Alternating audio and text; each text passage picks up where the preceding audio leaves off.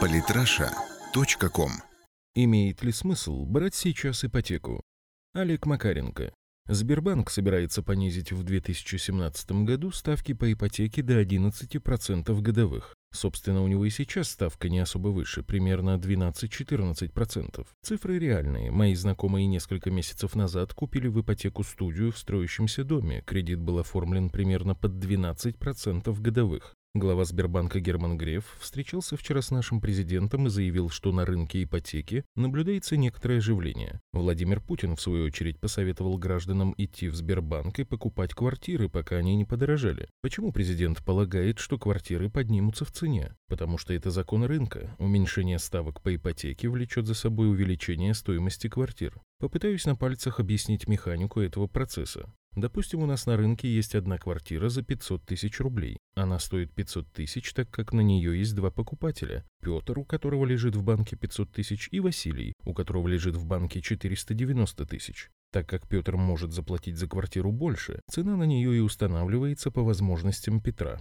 Включаем теперь в игру ипотеку. Допустим, Петр и Василий могут теперь пойти в банк и взять там ипотеку на миллион рублей. Сколько теперь стоит квартира? Полтора миллиона, так как именно столько готов теперь заплатить за квартиру Петр. Квартира-то одна, если Петр попробует поторговаться застройщиком. Завистливо дышащий ему в спину Василий тут же выложит на стол свои 1 миллион 490 тысяч рублей. В Петербурге подобное увеличение цен можно было наблюдать 10 лет назад. В 2006 году квартиры уходили по 30 тысяч рублей за квадратный метр, а в 2008 цена взлетела уже до 90 тысяч. Причина – банки начали массово выдавать ипотеку. Идем дальше. Допустим, мы понижаем процент по ипотеке. Теперь спасибо низким процентам Петр может взять в кредит не миллион, а полтора миллиона рублей. То же самое может сделать и Василий. Сколько теперь будет стоить их единственная квартира? Правильно, 2 миллиона рублей. И если вы думаете, будто низкие проценты по ипотеке компенсируют удорожание квартир, у меня плохие новости для вас. Нет, не компенсируют. Квартир по-прежнему на всех не хватает, поэтому рынок в данном случае выжмет из покупателей максимум. Теперь хочу перечислить несколько менее очевидных вещей, о которых стоит задуматься покупателю недвижимости.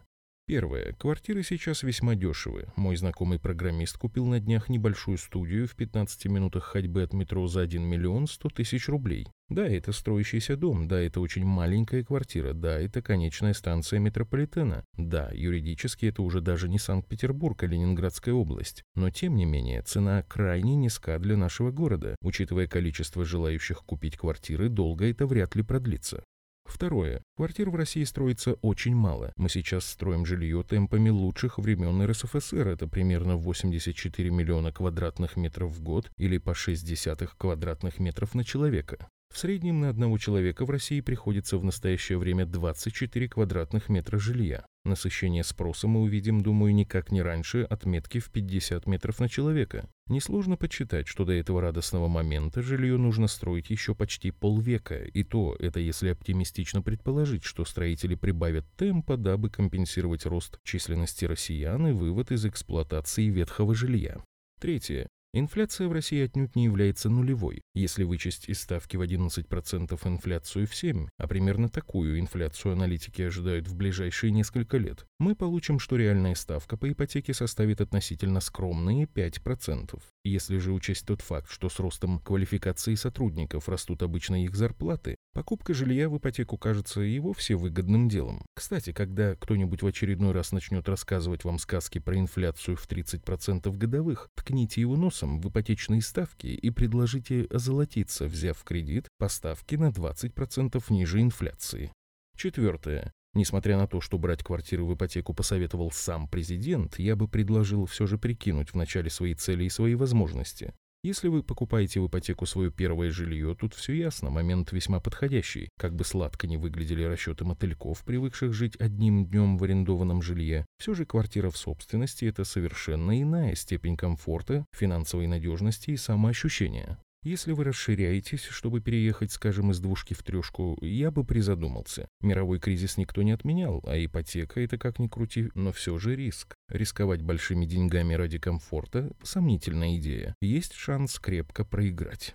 Наконец, если вы хотите прикупить себе дополнительную квартиру, чтобы сдавать ее и иметь таким образом прибавку к пенсии, стоит внимательно пересчитать свои предполагаемые доходы. Брать на такую операцию ипотеку, которая будет отбирать у вас пол зарплаты, наверное, неразумно. Кризис, повторюсь, уже стучится во все двери, никто не знает, что будет через год. Однако, если на ипотеку будет уходить только 10-15% от ваших доходов, тогда, пожалуй, можно уже и задуматься о приобретении дополнительных метров. Пятое. Вкладываться в недвижимость с целью продать ее потом дороже – это азартная игра. Вкладываться в недвижимость в ипотеку – это азартная игра на кредитные деньги. Занимайтесь этим на свой страх и риск, будьте готовы сильно проиграть, я вас предупредил. Шестое и последнее. Я надеюсь, страдания валютных ипотечников достаточно наглядны, чтобы каждый осознал, что при наличии рублевой зарплаты ипотеку надо брать в рублях, а при наличии валютной зарплаты ипотеку брать не надо вовсе.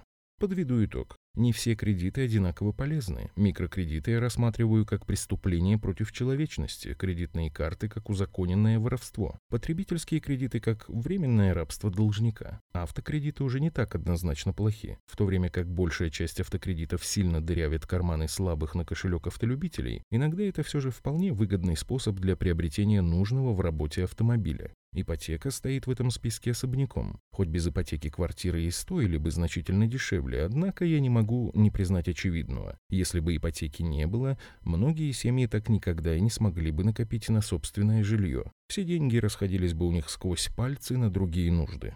Таким образом, коллеги, при всей моей нелюбви к банкирам, конкретно за ипотеку я их осуждать не готов. У нас не Америка. В России через 5-10 лет после подписания договора с банком счастливый покупатель квартиры имеет все шансы закрыть кредит и начать дышать полной грудью в окончательно выкупленном им жилье.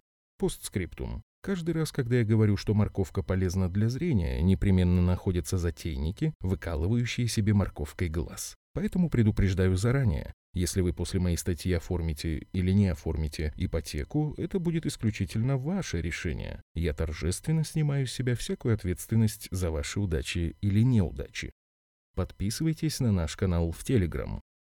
Самые интересные статьи о политике и не только. Читайте и слушайте каждый день на сайте polytrasha.com.